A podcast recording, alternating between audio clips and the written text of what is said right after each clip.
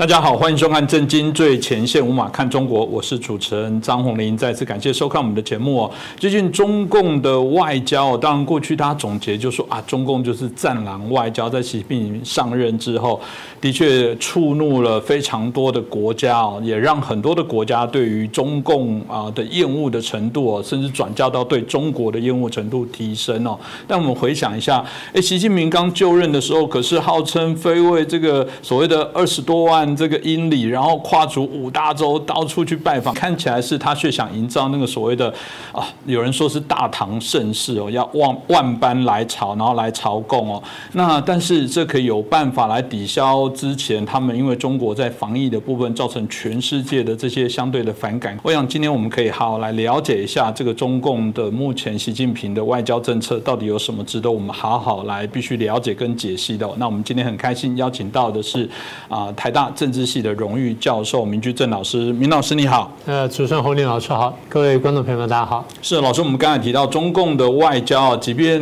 呃有人说啊，这个好像是到处惹人厌的外交，引起大家的反感。不过它非常的活跃，大家就很好奇，到底中共的外交骨子里面跟现在到底怎么做，是不是可以请老师帮我们分析一下？对，这个你这个基本观察非常准确哈，就是中共的外交呢，的确从去年这个。呃，他们解封之后呢，就是非常的活跃。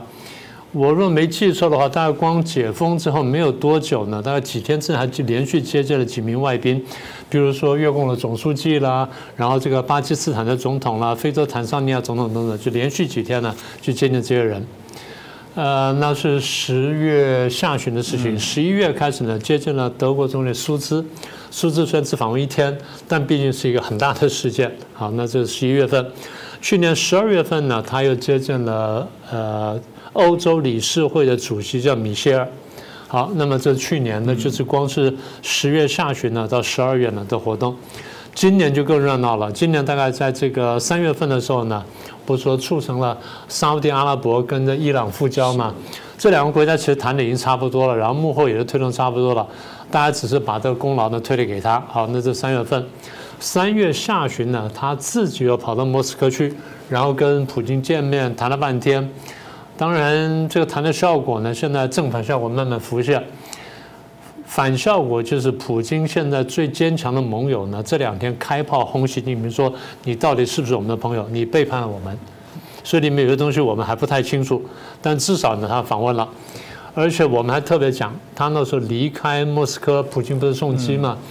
还特别这个跟普京握手讲，啊，我们面临国际上百年未有之变局，我们来共同推动。那也就是说，要推翻、要改造现存的国际秩序。好，回去没两天呢，又接见了新加坡总理这个李显龙，跟马来西亚的总理安华。好，然后三月底呢，他们又开这个博鳌的年会，西班牙的首相呢，桑切斯呢，又顺道访华了。三月三十一号最后一天，日本的外相呢林方正呢又访问大陆，啊，这都很精彩了。再来就是四月份呢，我们提到这个呃法国的马克宏跟欧盟的这主席呢，欧盟这委员会的主席呢，执委会主席呢冯德莱恩女士呢，同时访问中国大陆，然后受到冷热不同的待遇。然后四月中旬呢，这个国防部长李尚福呢又去访问俄罗斯。以他的身份呢，照理说就应该跟俄国的国防部长绍伊古呢，然后双方会谈。就普京破例接见他，还在那样椭圆桌上接见他，啊，三个人这样谈的，呃，非常少见的事情。四月二十七号呢，又跟这个习近平又跟泽连斯基通话，然后又说要怎么来调停等等。所以表面上看的活动非常的多，啊，就像你刚刚所说的，非常活跃。所以这活跃背后其实有个大局哦。我们这个有空我们再慢慢讲大局。我们先把一些表面观察跟大家说一下。第一个事情就是因为美国跟欧洲呢，呃，从不同角度去这个对抗它，所以他现在要拆解美国跟欧洲同盟。那其中他针对的一个目标呢，刚刚讲说是马克龙跟冯德莱恩，但是呢，马克龙大概被他统战统了一下，冯德莱恩倒没有吃他那一套。所以这个地方呢也不顶算成功，我们等下再详细说。第二个目标呢就是拉拢一些开发中国家，因为看见呢美国正在打造一个这个呃全球的或者说说是跨这个欧美两至少跨欧美两洲的一个呃对抗中共的一个不能说同盟，至少是一个多边的这个策略的联呃盟，策略联盟，对，这样讲比较准确，策略联盟。所以当然这个中共方面呢，就想要这个破解它。那破解的办法，就除了刚刚讲说，就切割美国、欧洲之外呢，他们想办法说，我是不是能够组成一个以中国、俄罗斯、伊朗、北韩等等为轴心的，然后一部分亚非拉国家为外围的这么一个联合体，呃，或者说它也不能叫联盟，或者你说策略联盟吧，这样讲可能准确，来对抗欧美为主的这民主同盟。嗯，所以我想这是第二个目标。第三个目标，大家一下没联想起来，都是从外去看。如果你从内去看的话，可能更清楚。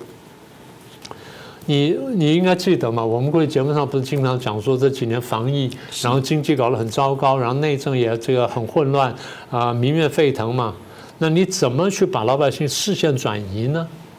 给他这种这个空泛的大国的骄傲。那么这种空泛的大国骄傲靠什么来支撑呢？靠我不断的在国际上的去表演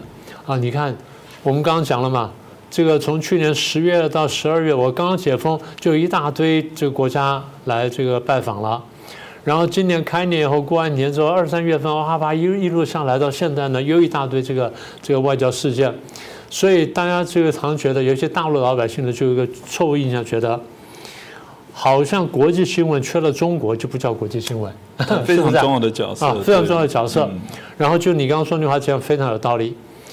如果人人都来看我，人人都想来看我，那是不是叫做万邦来朝？嗯，所以你刚刚用的词非常准确。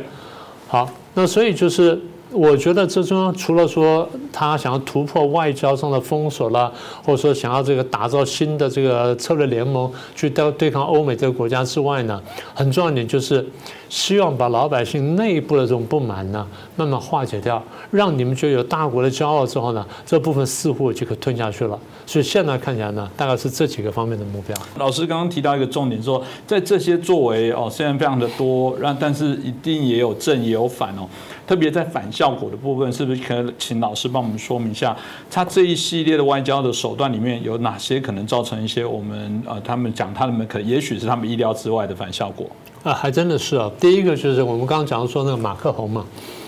马克宏到了这个大陆之后呢，双方就壮志愉快，对不对？然后这边看看，那边走走，然后这个很贴心，人们这个聊聊天。马克宏讲了一句话，我想这个大家台湾的观众都很清楚，事实上国际的这个观众应该蛮清楚，就是说，啊，我们不能老是跟着美国跑，我们要有自己独立地位。习近平就附和说啊，对呀、你们也应该成为一极呀、也就是我们要多极化。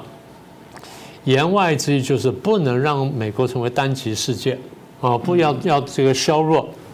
甚至打倒美国的霸权。马克龙一直想做欧洲的领袖，然后想拉着欧洲呢去跟美国这个分庭抗礼。你有这想法没有关系，但问题是你怎么去做，然后你能不能拿真的拿出一套东西来，能够取代美国那套东西啊？那如果可以的话，那没话讲。但是马克龙做不到这一步，马克龙反而回头去拍习近平马屁说。啊，我们这个不应该，这个台湾问题没那么重要，我们不应该卷进这个呃美国跟中共对台湾问题对抗。哎，你马克宏想要当国际领袖的话，你就不能说出这种话，因为你得准准确评断，就台湾对于世界，是我只是对欧洲，甚至对你法国有多重要，你得看见这一点。所以马克龙的话一出来呢，欧洲炸锅了。我们还没真的来得及说反应那么强烈，欧洲炸锅了。欧洲的多少议员跟这个政治领袖跳出来讲说你马克龙胡说八道？台湾对我们怎么不重要？台湾是个世界性的问题，台湾不是一个单纯的一个区域性的问题，也不是美中之间一个小岛的问题。所以马克龙的话呢，这个引起了很大的反效果。所以你刚刚说反效果，这第一个。第二就是我们讲过的卢沙野嘛，这个驻法大使呢，居然讲说，呃，什么从前苏联分出来的这些国家没有主权国家地位，我就讲我说你准确的说啊，这句话推到底就连俄罗斯都没有主权国家地位嘛，那你俄罗斯也应该抗议啊。所以卢沙野的话呢，我觉得大家从很多侧面呢，看见了中共的意图跟中共对于国际秩序的看法，嗯，这点我觉得伤害很大。那卢沙野的话，其实之前还有一个人，就是中共驻菲律宾大使叫黄希莲，嗯，他居然公开跟菲律宾讲，如果你们真正关切在台湾的那十几万菲律宾人的这个这个生命的安全什么的话，你们就不会支持台湾独立。这叫什么？这叫威胁，这叫恐吓啊！也就是说，我告诉你，我拿你们菲律宾在台湾的十几万人当人质，这话是这样讲的。这在外交上是极端的不礼貌，在别的国家理论上应该是驱逐的大使了。现在看菲律宾怎么做。好，那菲律宾这个化身未落呢？中共驻日本的大使吴江浩呢，也讲了类似的话。他说：“如果这个日本呢啊不聪明的卷进了这个分裂中国的这问题，支持台湾独立的话，那么日本把自己的安全呢也绑上了这危险的战车，也是一样的意思啊，嗯，对不对？他就是说，你们凡是支持台湾的，都是把自己拿来怎么怎么，那你没有看看就是你对国际社会造成的威胁，你没有看你是什么样的一个人呢？嗯，对不对？这很奇怪的事。好，那你说这些就算了。”那德国的外交部长那位女士嘛，嗯，呃，到这个大陆去访问了三天，四月中旬吧，大概十三、十四、十五访问了三天。访问的这个大概他我忘了是出门前还是刚上飞机前后，他就警告这个中共，说中共你这样强制要控制台湾这个，我们不能接受，你这样做会引起欧洲强烈的反弹。中共不太甩啊，中共好像照样这样做。结果，这个贝尔伯克这个外交部长呢，他眼光敏锐，他中国大陆看了一些细微的事情，他没有公开讲什么事情，但是回到德国之后呢，他进到议会去报告，就跟联邦议会呢就去报告，然后中共对内镇压，对外咄咄逼人，其中一些内容呢，真的不是一般的令人震惊，是，也就是吓死人的震惊。这话翻成白话就是这样子。一个外交部长对议会会这样，他是去作证嘛？他要要去回答嘛？他这样讲呢，这话是很重的话。嗯。然后他说，北京正日益成为一个这个体系的对手。这个字呢，这个我看了很多种翻译，但是有只有一个翻译是对的，因为呢原话叫做呃 systemic，大家把它翻翻译成系统性的对竞争对手，不是的。它是一个体系的竞争对手，是这个意思。会刨除你的根本，就是会对你现在的生活的习惯的根本挑就这意思。生活习惯、价值观跟你的基本这个社会、政治、经济的结构，它是一个体系的对抗，也就是两套价值观的对抗。这话是非常明确的。这话当然在美国一些国家也是，美国一些人也出来讲了。所以，比方说他们看法呢，现在是趋同。好，这个是德国的部分。那中共的这些外交动作，当然表面上看起来就是万邦来朝，但是我们看见，当中国大陆的媒体在宣传万邦来朝的时候，其实我们看见一些反方向的这些趋势的发展。比如说，日本跟韩国开始和解了。日本跟韩国大家晓得说，这个一百年来或百年来的对抗，双方这个世仇呢，其实蛮深的。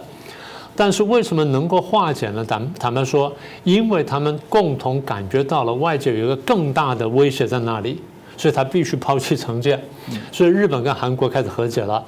韩国总统呢，前任总统的文在寅呢比较轻松了，现在的尹锡悦呢头脑比较清楚，所以他讲，我们没有理由为了一百多年前仇恨，现在还揪着不放。那么也就是我们现在有更大问题需要处理。那我们跟他有问题，对我们慢慢说，先把这个燃眉之急解决掉。燃眉之急是什么呢？中共的压力嘛，是中共压力。原来呢，过去几十年来，南韩呢对于大陆的经济依赖非常高，我们都很清楚。南韩常常觉得啊，如果没有中国大陆，我经济就要崩溃了。可是这一段时间来，你光看这个南韩对中国大陆这个外贸呢，连续大概六七个月呢是往下走的，所以他们突然醒悟到。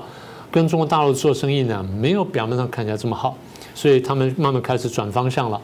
所以尹锡悦这次去了美国，除了唱歌，呃，除了这个呃拜访之外呢，很重要点就签了华盛顿宣言。华盛顿宣言一方面是针对北韩的这个核子压力，然后另外一方面就是呢，对抗共产主义、对抗专制，然后特别强调。台湾安全对于亚太跟对韩国的重要性，跟国际的重要性，所以这件事情让这个中共非常跳脚。那么中共的大使黄希濂的那个讲话呢，其实我觉得就是想打预防针，但其实产生了反效果。好，那这个尹锡悦刚刚离开华盛顿呢，这个菲律宾的总统马可斯呢就访问美国。原来我们过去节目也谈过嘛，菲律宾呢、越南这些国家呢，对于这个啊，南韩呢这这些国家，对于美国对抗中共这个问题呢，过去有一些摇摆不定，因为他们有比较大的经济利益。越南还算是相对比较坚定的，菲律宾呢跟南韩呢，在这个文在寅跟这个马在那个呃那个叫做杜特地的这个统治之下呢，是比较仇美的，比较亲中的。所以国内很多人当时已经觉得不满，觉得说这个方向有问题，所以大声疾呼。那现在换了总统之后呢，那也开始改观。所以菲律宾的总统马可是去到美国访问呢，这已经是一个很大突破。然后菲律宾同意开放除了五个基地之外呢，再加开四个基地呢，跟美军的共同使用。然后也发表了这个讲话，说台湾跟台湾海峡重要性。虽然没有明白讲说啊，将来这个呃台湾出了问题，我们菲律宾一定怎么样？这话虽然讲的比较，他还没有讲到这一步，讲的比较保守。但是他这样关切台湾呢，那也就是他们已经看见问题的重要性了。除了这之外，我们还看到什么呢？最最近这段时间嘛，几个月来，美国跟日本有军事演习，美国南韩有军事演习，美国跟印度有军事演习，然后美国跟菲律宾有个蛮大的叫肩并肩军事演习，而肩并肩军事演习还有澳洲的参加，一共一万七千多人，所以规模相当大。那更重要就是菲律宾这次演习呢，比较接近台湾。所以中共非常恼火，所以刚刚讲的黄锡莲讲的话呢，大概是针对这几件事情来的。所以我们这样看，就是说美国现在正在这个对这个中共呢，不管从这个北边也好，从东边、从南边好呢，慢慢就打造了一个大的包围圈出来。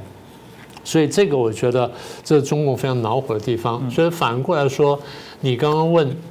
这个中共的外交呢，看起来是万邦来朝，看起来是好像盛况空前，但有没有反效果？我觉得其实这些呢，就反效果的具体表现。是我刚刚老师也提到了，这个中共在外交上的各种跟美国、欧洲或其他国家、亚洲国家的一些相对的一些角力哦。那当然，大家就回到台湾，那这些啊外交的手段事件哦，不管外交、经济，甚至连军事的都有的部分，到底对于台湾国家安全哦这些变化有哪些的一些关联跟影响？是不是请老师也可以帮我们分析一下？嗯，刚才我们提到，就是说有些呢，就是很直接讲出台湾来，有些没那么直接，但是应该这样讲吧。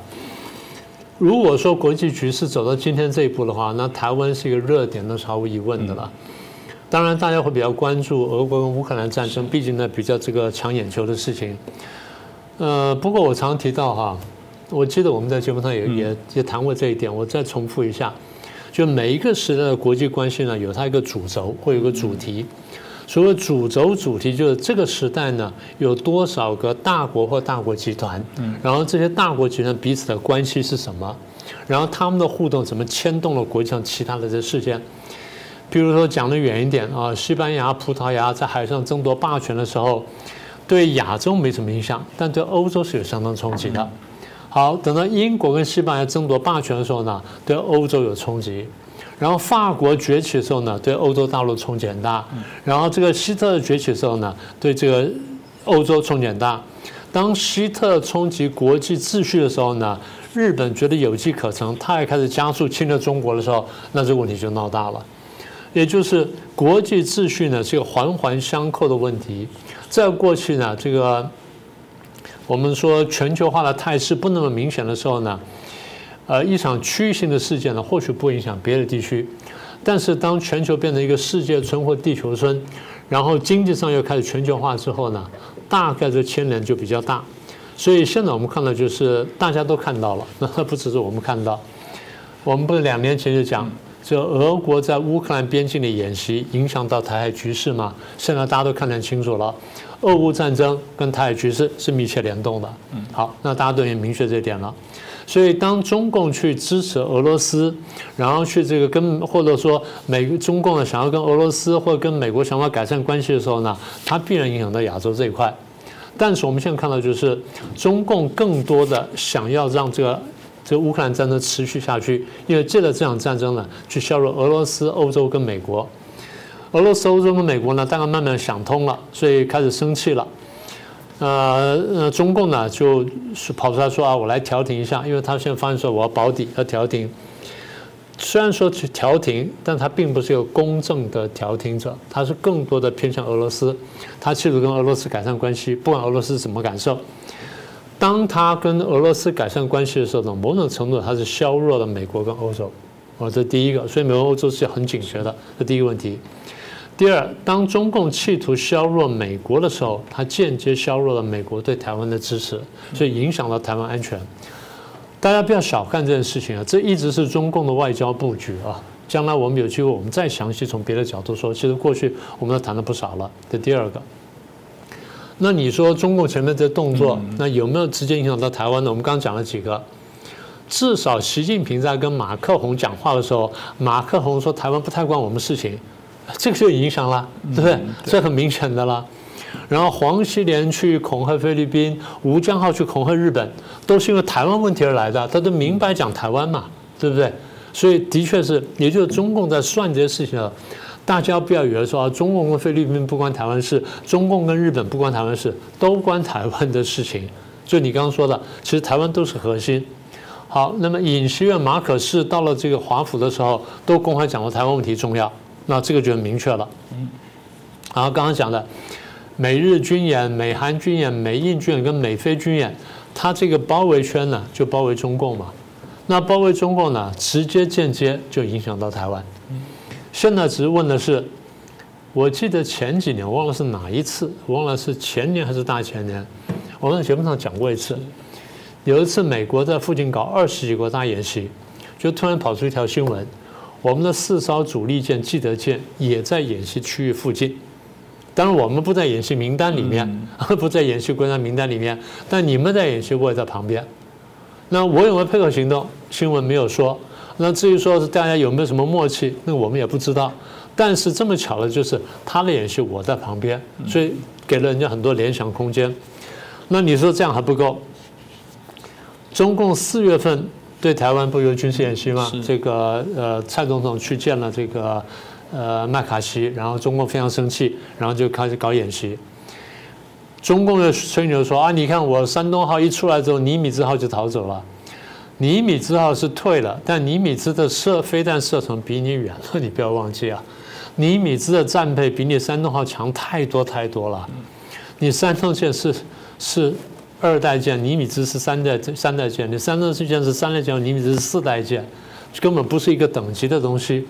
所以中共官媒在那吹牛说啊，尼米兹逃走了。尼米兹第一没有逃走，第二呢，你的船始终在尼尼尼米兹的射程之内跟打击范围之内，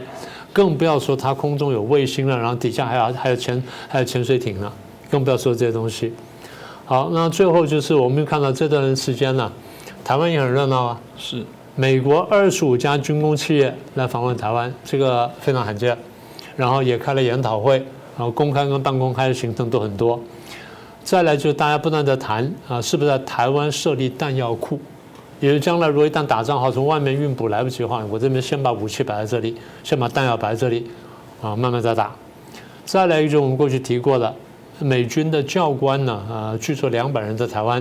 教台湾的各种这个战法，就是这个新比较新的战法，那新的武器、新的战法。那，最新的新闻就是前几天嘛。美国的这个特战司令部发出消息啊，我们有个演习，然后演习科目之一就是，呃，如果台湾被攻占的时候，我们怎么跟共军作战把台湾夺回来？这些事情都很清楚去讲，就是环绕到台湾来的嘛。所以台湾还有一些朋友呢，还在这个跟着中共调在唱啊，美国不理台湾，美国把台湾推上去当战场什么等等。呃，这真的叫自欺欺人了。你如果把新闻看仔细一点，稍微看深一点点的话，你们不会这么说话的了。这么说话，其实其实对台湾不好，对你们自己也不好。大家真的好好想一想。所以老师今天当然谈了许多，我想怎么样让我们再来看待这些所谓中共这些外交对于这些运作给我们的一些结论。当然很重要的部分是要给台湾的朋友，我们台湾到底应该针对这些啊攻防的过程当中，该有什么样的一些启示跟警醒呢？我觉得你刚刚一句话讲的很有道理，就是说台湾要避战哈，那怎么个避战法？是这个很有道理，也就维持现状。我们大家都不希望战争，事实上绝大多数国家都不希望战争。那我们当然也是如此。那问题是怎么避战？所以很多人讲啊，我们只要不要去战备就不避战了，我们不要去激怒对手。问题是对手不断激怒我们的时候，你难道没有感觉吗？嗯，这不是很奇怪的事情吗？他天天飞机飞过来，你不会谴责他，你谴责我们飞机飞上去去对抗。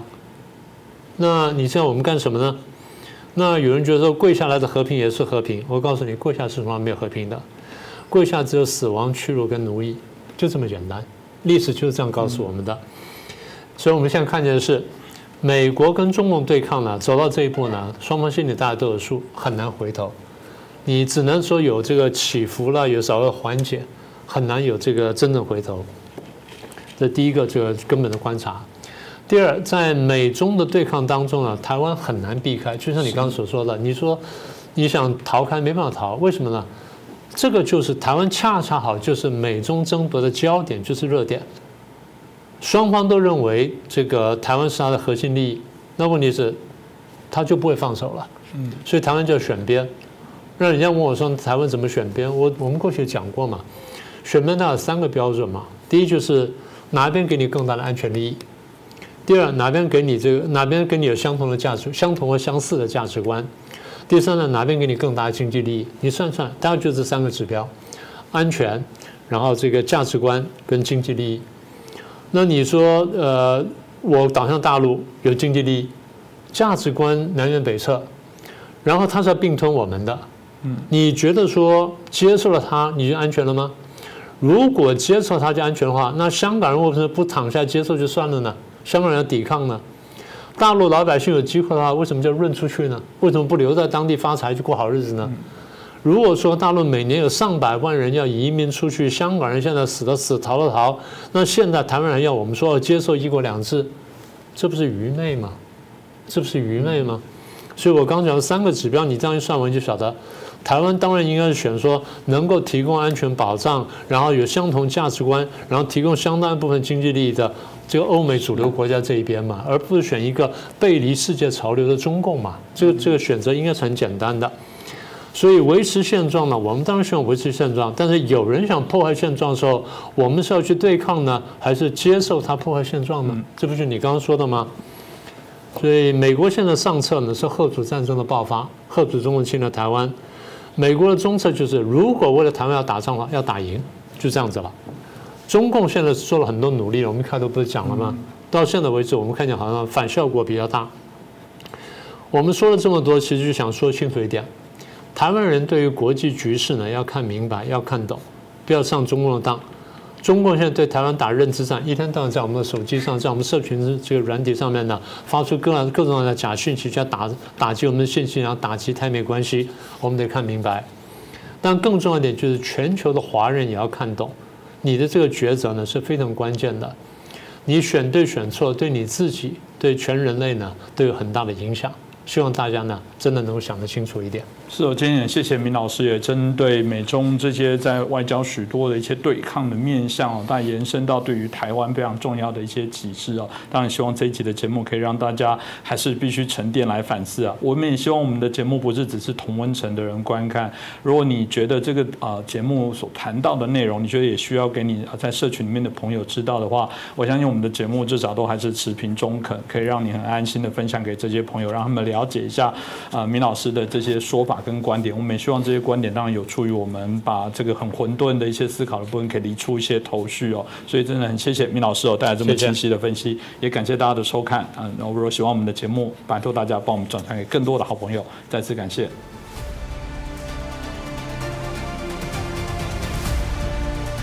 各位震惊最前线的好朋友们，我是主持人张宏林，欢迎订阅我们的频道。也记得打开小铃铛，掌握最新节目通知，让精彩评论不错过。更欢迎留言、转传影片。各位观众朋友，大家好，欢迎收看《重金最前线》五马看中国。呃，我是主持人宋国成。呃，信仰塑造了文明，就文明支撑着人类的信仰。啊，就像我们没有办法否认天主教对于欧洲文明的塑造。基督新教对于美国文明的塑造，儒释道三家的思想对中华文明的塑造啊。可是到了今天呢，过去的信仰呢，已经慢慢的走向衰落。呃，人们倾向于用科学来解决人与自然的关系，用法律来解决人与人之间的关系。呃，这样的一种说法呢，本质上其实是启蒙运动所造成的一种残缺啊。呃，人当然是要具备理性啊，但是理性必须是在一种信仰的框架之内的理性啊。呃，如果我们呃对于神的信仰啊缺位的时候，那么文明呢必然呢行之不远，而且会造成社会乱象的一个啊接踵而至啊。啊，以上我所说的这一段呢，正是由张天亮先生所著作的《中华文明史》的一段序言的一个引录啊。呃，这本书啊，张天亮先生的《中华文明史》啊，除了探讨中华文明的精髓以及它延续千年的一个原因和动力，另一个目的呢，也同时通过这样一个历史的一个渊源和它的爬书啊，能够来啊啊找到啊证明中共如何在啊做破坏中华文化方面的啊各种恶行啊。所以我们今天非常非常的荣幸邀请到了《中华文明史》的著作。也就是张天亮老师今天来到我们的节目，天亮老师你好，孙教授好，各位观众朋友大家好，好的欢迎您啊，呃，我们看到您这样的一部上下两册的一个历史的巨著，呃，除了我们感到非常的佩服之外啊。啊，我们在阅读之余呢，啊，也有进一步的心得，也想借由这个节目呢，啊，在此啊，一方面向您啊深度的一个探讨和请益，啊，同时也希望能够扩清我们内心在阅读您的书当中里面，希望能够达到啊啊探讨的更深一步的啊一些问题啊。首先，我想提出您第一个问题，交流交流就好。是，首先我想啊提一个第一个问题，就是说。在您的序言当中里面啊，我觉得提到一个非常关键的一个概念啊，就是在整个中华文明历史的发展过程当中里面有两个重要的因素，一个就是您刚我一开始所讲的关于道德与信仰的问题啊，另外一个就是说啊，譬如说我们谈到中共如何用他的一个政治权力来破坏中华文化的时候，也会涉及到一个所谓的权力的问题啊，所以我想是不是可以进一步请您谈一下，就是说在整个中华文明的发展过程当中里面。道德与权力之间的相互的一个关系，在整个文明史发展的过程当中，它是扮演一个什么样的一个作用和角色？嗯，呃，非常深刻的一个问题，啊，因为其实我觉得人类社会发展到今天，大家都意识到一个问题，就是不受约束的权利是一场灾难。呃，其实原来在欧洲呢，就是它是呃在呃启蒙运动之前呢，它是宗教和这个政治的这么一个二元社会，等于是王权和宗教之间互相的制衡。那后来等到教权衰落以后呢，就变成了王权和社会之间的一个二元结构。呃，我记得当时在读这个西方哲学史的时候，读到洛克的一些想法哈，他当时就讲说，如果国王是一个立法者的话，同时在国王跟别人发生冲突的时候，他又是一个裁判者，那么他怎么才能保证自己的裁判能够是一个公正的裁判呢？所以后来洛克呢，就从这个地方出发。就提出了一个要有一个独立的司法去制约王权的问题。其实呢，我觉得很多人对于中国文化有一种误解哈，说认为中国古代的皇权社会是一种不受制约的权利，是一种专制的社会。其实中国古代的这个皇权虽然不是以这种法律的形式对它进行制约，但是呢，它上面它是有一个道德的制约的。中国古代的儒家呢，它也并不是完全不讲法律。孔子讲过叫做“君子怀刑，小人怀惠”嘛。就是小人的话，他会从人际关系考虑出发；但是君子的话，他会从法律的角度考虑去这个处理问题。那其实中国古代的皇权从一开始出现的时候，它就是受到一种文化的制约。当时这个董仲舒在给汉武帝上天人三策的时候提到君权神授的这样一个概念。我们通常认为君权神授的话是让这个皇权变得更加的神圣，呃，更加的威严。但是其实呢，这个君权神授同时给皇权附加了一个叫做有限性，就是因为你的权利如果是上天授予你的话，那么上天为什么要授予你权利？是要你人民爱物，而不是简简单单的让你去享受，让你去为所欲为。所以实际上君权神授它是一体两面的东西，既赋予皇权神圣性，同时又与赋予皇权有限性。而且中国的儒家从来都讲，如果皇帝不是一个好皇帝的话，百姓是可以造反啊，就汤武革命，应天顺人嘛。所以呢，就是说，我们看到中国古代的皇帝，他会下罪己诏，他首先得认识到自己有罪，才会下罪己诏。那么他的这个认识到自己的错误，首先他就是出于一种道德的判断，啊，或者比如说是古人畏惧天命啊等等。那么这样的一种对于皇权的约束哈，我觉得它是因为在皇权之外有一个独立的道德，而这种道德的话，等于它起到了一种跟皇权之间制约的作用。呃，当然可能有人说这个道德还是一个软性的东西啊，但是其实我们会发现，呃，包括在西方也是一样，不管你的制度设计的怎么好，如果人心中没有道德的话，任何好的制度其实也是无效的。啊，那中国这些道德呢，到底是善恶从哪儿来呢？它就是从儒释道的信仰中来的。呃，那我觉得我们之所以讲说这个中国文化，我们在探讨文明的时候，我们不能不上溯到它的信仰根源，就是因为信仰塑造了人的这种善恶标准。这个善恶标准的话，又派生出一套这个生活方式和这种社会的制度。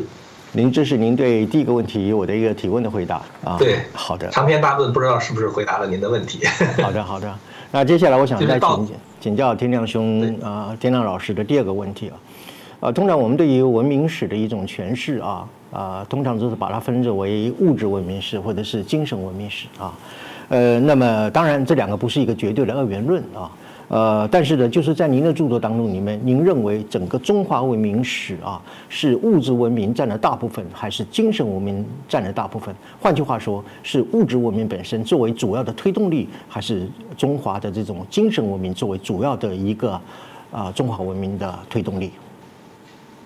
对，呃，关于物质决定论还是信仰决定论这个问题呢，其实我们会看到它的作用是相互的。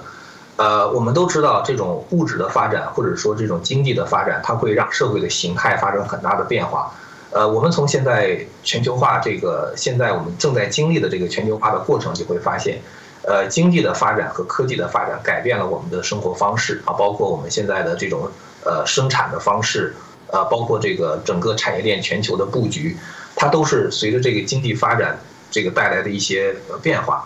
顺应这个变化呢，其实它就会出现很多社会制度的变化。比如说，如果没有全球化的话，它其实也就没有必要有一个什么国际法，然后呢，也就没有必要就是有这种国际之间的贸易协定啊，呃，国际间这种知识产权的保护啊等等。所以实际上就是说，经济的发展或者是社会形态的变化，它会推动这种文明形态的变化。但是呢，其实你也会发现一个问题，就是每一次社会形态发生变化的时候，都是一个哲人辈出的时代。中国这个社会形势最大的一次变化，应该说是两次啊。一次是周秦之变，就是从周到秦的变化，从一个以血缘亲情为主代的小共同体社会，到一个中央集权的社会，这么一个过渡的这个过程。这个过程呢，虽然是发生在两千五百年之前，但是和呃启蒙时代的这个欧洲这个非就是这种封建制的瓦解和资本主义的建立，它是有很多非常相像的地方。那么在这两个时代的话，都出现了很多的哲学家啊，像中国的先秦诸子啊，像西方在启蒙运动前后出现的一些，呃，经验主义的哲学家或者性主义的哲学家等等。那么同时呢，就是说这种呃哲学的出现，反过来的话，它也会影响这种社会的发展啊。比如说这个封建制的瓦解和这个就是文艺复兴之后这个人本主义的发展，就使得西方可能它比较注重一些人的理性，然后呢，这个宗教就会逐渐的衰落。尤其是在在这个当天主教的权威受到基督教新教这种挑战的时候，当教权开始衰落的时候，它必然会带来一种社会多元化和人们对神的信仰慢慢的淡淡化的过程，因为教会的权利受到了挑战嘛。那么这个时候，很多人他可能就会把对神的信仰变成一种对自己自身理性的追求。那么这种对自身理性的追求呢，他们又想去自己靠理性去设计人类的制度。所以，从法国大革命到后来的巴黎公社，再到现在我们看到的这个共产主义，都是理性制度设计的这种结果。中国其实也是一样，中国的话也是针对这个，就是你会看到，在这个先秦诸子中呢，有一些人他们是比较崇尚教育的啊，比较崇尚理智的；有一些的话呢，他是比较这个崇尚法治的。这个法治不是我们现在意义上的这种 rule of law，它是一种就是呃法家的那种法，法家的恶法。实际上就是对人性善恶的一种哲学上的理解。儒家认为人性本善啊，所以他认为，那么我们需要通过教育去引导人的善，通过这种礼法去约束人的欲望，这样的话就可以达到社会的大治。而法家的话，他认为人性本恶，他觉得跟人讲道理是没有用的，他就是得，呃，通过这种严严刑峻法，通过这个呃赏。罚啊，来诱惑你，或者是去恐吓你，这样的话才能够达到呃专制的这种就是君主的这个可以想怎么做就怎么做的目的。所以我觉得就是说，这个物质跟信仰之间，它变成了一个交互推动的过程。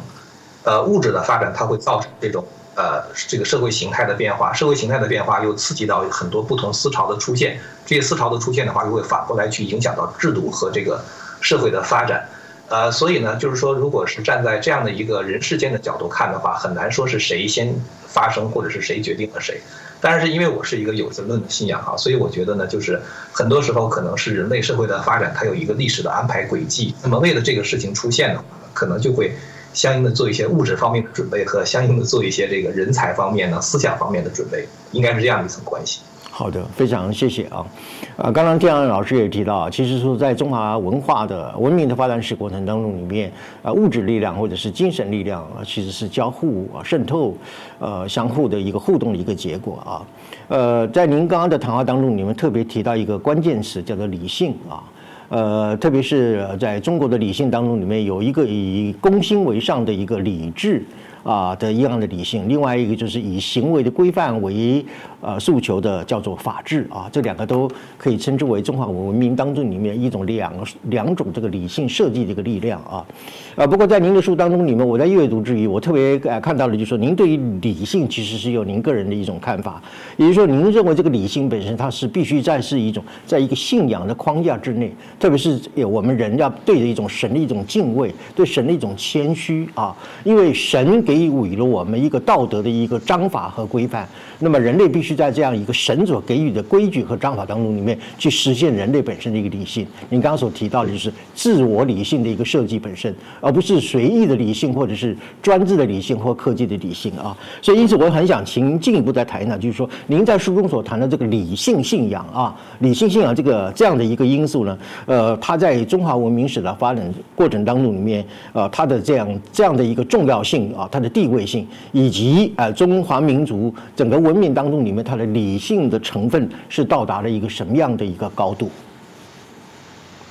呃呃，对，这是一个非常深刻的问题啊。其实我觉得呢，这个中华文化中的这种理性信仰的这个成分要比西方要淡化很多。其实西方我们知道，这个西方的哲学它也不是呃，就是完全是理性主义，也有一部分像英国这块儿的话，它是属于经验主义。然后呢，这个欧洲大陆的话比较偏重于理性主义。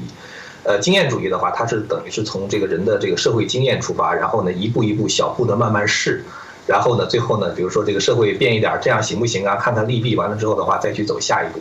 理性主义的话，他们就完全略过了这样的一种试错的过程。如果你迈了一小步，如果错的话，你还可以就是收回来，是吧？再还可以再再往回退。但是呢，这个理性主义的话，他们认为说人是可以靠理性去设计一种完美的制度的。所以我们看到，其实马克思主义就是一种人设计出来的一种，是他认为非常完美的制度。但是实际上在社会上推行的时候，变变成了一场灾难。而这种理性的这种主义的这种灾难的话，其实也不是从马克思开始啊，就之前的话，我们说这个卢梭那个时代开始。然后呢，就会出现这种法国大革命啊，在这种理性主义的指引之下，就会出现法国大革命啊。所以呢，其实我觉得，嗯，就理性本身来说，就是中华文化它更可能偏向于，你要说经验主义也不是特别的准确啊，但是我觉得它理性主义的成分不是很重。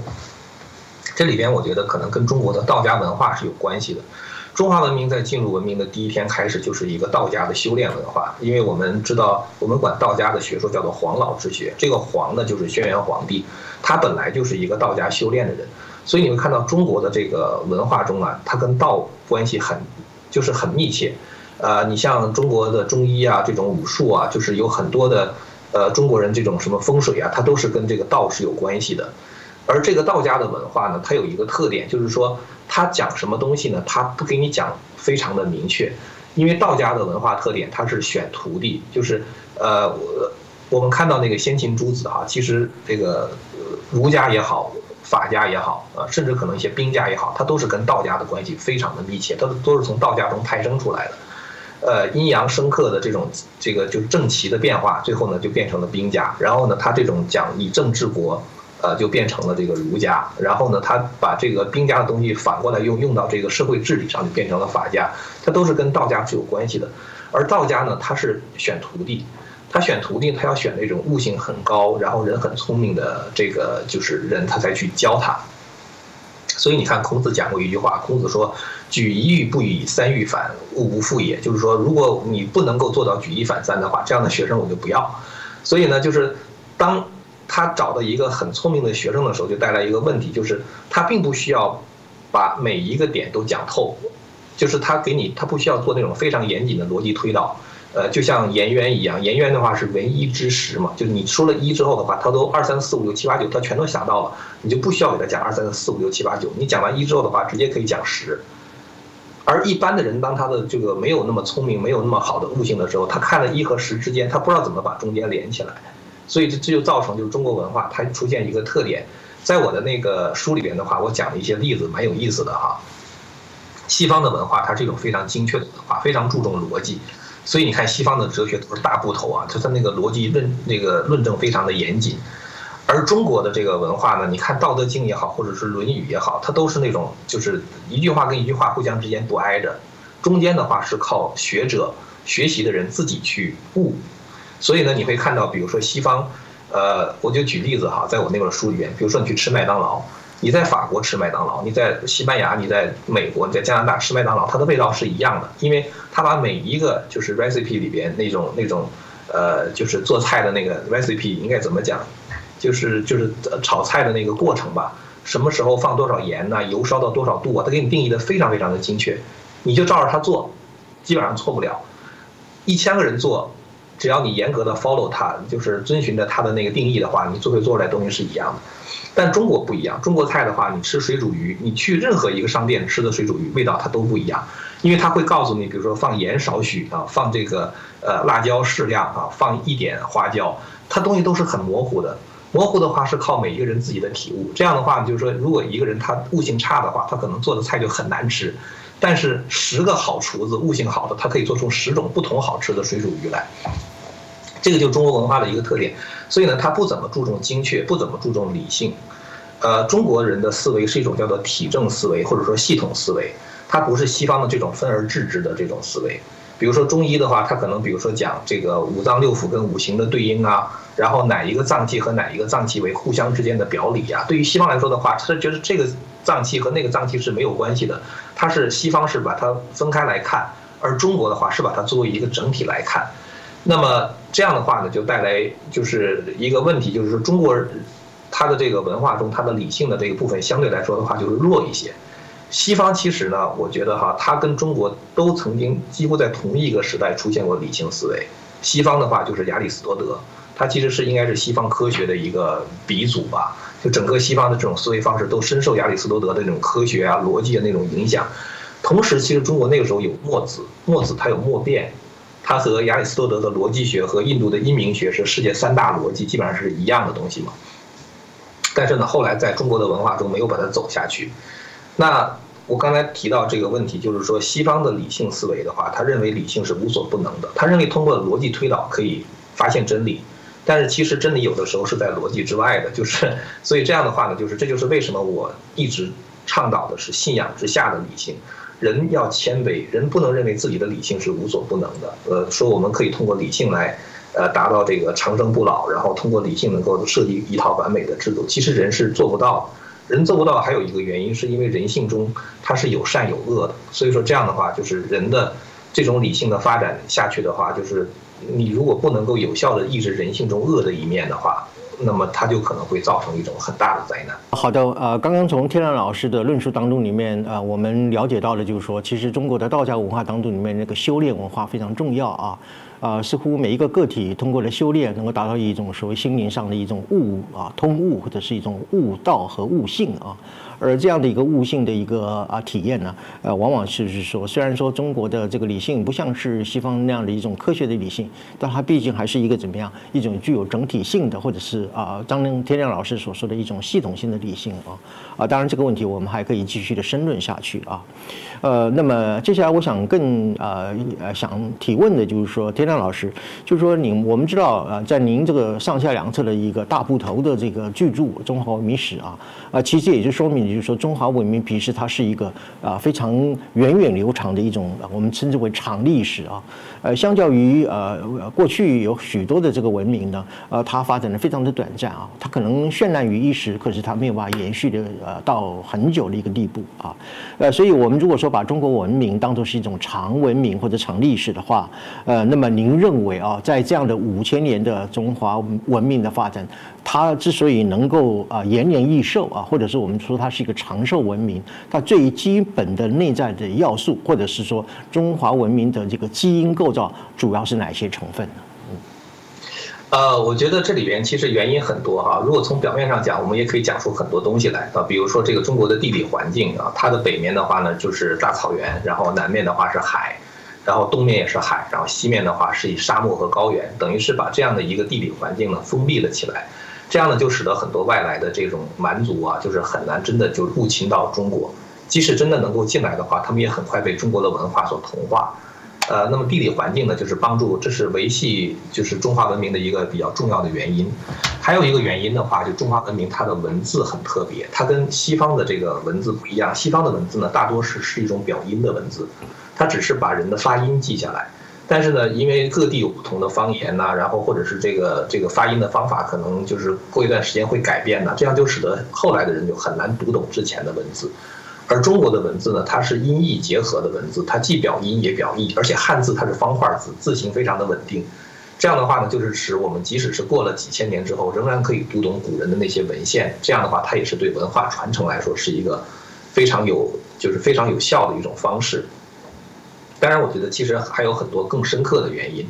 比如说中国的这个文化，刚才我讲到，它很注重道家的这种文化，因为它从呃，佛教传入中国是在公元六十七年永平求法的时候才传进来。之前的话，中国一直是一种道家的文化。道家的文化，它非常注重天地之间的和谐，就人与自然的和谐。然后呢，道家相信物极必反，就是一个东西发展到这个就是极限的时候，它会出现，呃，完全相反的那种呃后果。呃，那么，所以中国人他有一种居安思危啊，这个就是乐极生悲啊，否极泰来呀，波及而富，就他有这样的一种就是反向的这种思维方式。这种思维方式，其实我们回过头来到今天，我们看一看我们人类所面临的困境啊，我们会发现中国的思维其实对人类社会是非常有帮助的。我为什么这么讲啊？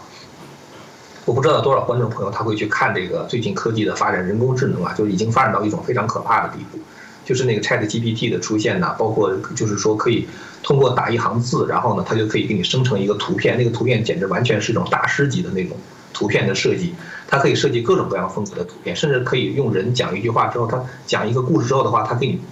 设计视频，给你剧，给你造出来一个这个场景，编一个电影出来。然后呢，这个人的这个讲话，我们现在是你看到我在讲话，是我这个真正的人在讲话。但是未来它可能会有那种 deep fake。就是说，你看到好像是这个人在讲话，其实只是这个计算机生成的这个一个一个录像而已。那么实际上，就说人类发展到今天，我知道有很多的这种有识之士非常的忧心，就是觉得如果 AI 再这么发展下去的话，它有可能会造成人类文明的毁灭。而这个速度 AI 的发展速度的话，已经让我们觉得非常非常可怕，人类很快就要对这个 AI 就失控了。如果要是把中国道家的文化引入的话，我们就会知道，我们做任何事情不能过分。一旦过分之后呢，只能带来相反的结果。人可能认为，比如说 AI 可以给人带来一些服务啊，可能带来很多的便利，但是呢，它一定在人世间有相生相克的道理。这道家的这个理论中，阴阳相生相克的道理，它一定会给人类带来同样大的负面的东西。而那个负面东西的话，可能是人类的文明无法承承受的。所以我觉得，就中国人有这种，就是人和自然的和谐相处，人和人之间做事的话呢，就是要掌握分寸，不要过分。其实儒家的那个中庸，它也是从道家阴阳这个平衡这个这个地方来的。道家的这个阴阳里边的话，你会看到，比如说阴阳鱼里边，阴中有一个阴阴鱼中有一个阳眼，是吧？阳鱼中它有一个阴眼，它实际上就是一种包容的象征。就虽然我是阴，你是阳，但是我可以把你含在里面。然后阴和阳之间的话，它的面积相等，它是一个平衡的概念。然后阴和阳之间，它是一个循环的概念。呃，这样的话，就是这个宇宙就是这样生生不息这么循环。然后呢，它又有这种，比如说。呃，阴极生阳，阳极生阴啊，相生相克等等，就这样的思维，其实我觉得对于人类来说的话，它就像是一个，呃，既有油门又有刹车的这么一辆车，而西方的话好像只有油门没有刹车，就是它没有这样道家这种就是呃做事情不要过分这种概念，所以我觉得中国人这种这种思维方式对于人类文明发展延续本身就是非常有好处的。再一个呢，我觉得就是说中国人因为相信否极泰来。然后，因为相相信这个，就是说事情黑暗到极点之后的话，他会有一个就是那个光明的到来，所以中国人他很能忍，他到了这个就是很难过的时候，就是比如说在魏晋南北朝时期哈，或者是说在在甚至在这个呃就是呃北方五胡乱华时期，那时候人的生活真的是非常的痛苦。但是呢，人总能他总相信说这种苦的话，他是跟那个乐是平衡的。这个苦过之后的话，他会乐。他在前面的话，他总是有希望。这样的话，他就很能忍，生命力非常的顽强。呃，那我觉得就是说，中华文明它之所以能够呃延续的话呢，我觉得是跟这个中国人包括重视家庭啊，呃，重视这个生人类的生息繁衍。你会发现，其实现在这个。呃，西方社会的这种出生率都非常的低呀，很多人他就是觉得呃丁克呀，或者是不婚主义啊，呃，包括就是人类现在很多地方的这个呃人的这个自然生产率都低于二啊，就是甚至可能像韩国的话，连都就是两个人的话都生不到一个小孩啊，就是这些东西哈，就是说我觉得都会对人类的文明造成很大的威胁。而中国人过去那种重视家庭伦理，然后呢重视这个呃就是呃子女的教育。然后呢，中国人比较注重这种，就是跟自然之间和谐共处。我们不要把这个自然破坏，让这个环境的话不适合人类生存等等，这些东西我觉得都是中华文明延续的原因。当然，最根本的原因啊，我还回到我自己的那个说法啊，因为我是一个有神论者，中华文明的延续它其实有非常深刻的原因。这个原因在我的书里面有介绍，我也不想在这儿再讲，因为这个事情要讲起来的话是一个非常复杂的事情，所以只能请各位观众朋友去看一看这本书吧。呃，好的，谢谢天亮老师。您刚刚提到，就是说中华文明之所以是一个长文明或者叫长寿文文明，您提到这个呃地理上的天然屏障啊，或者是啊中国文字的特性啊，但是您花了很多的篇幅在谈啊，就是中国人的一种所谓的和谐思想啊，呃，这个五行有序，然后阴阳调和的这样的一种啊伦理思想啊。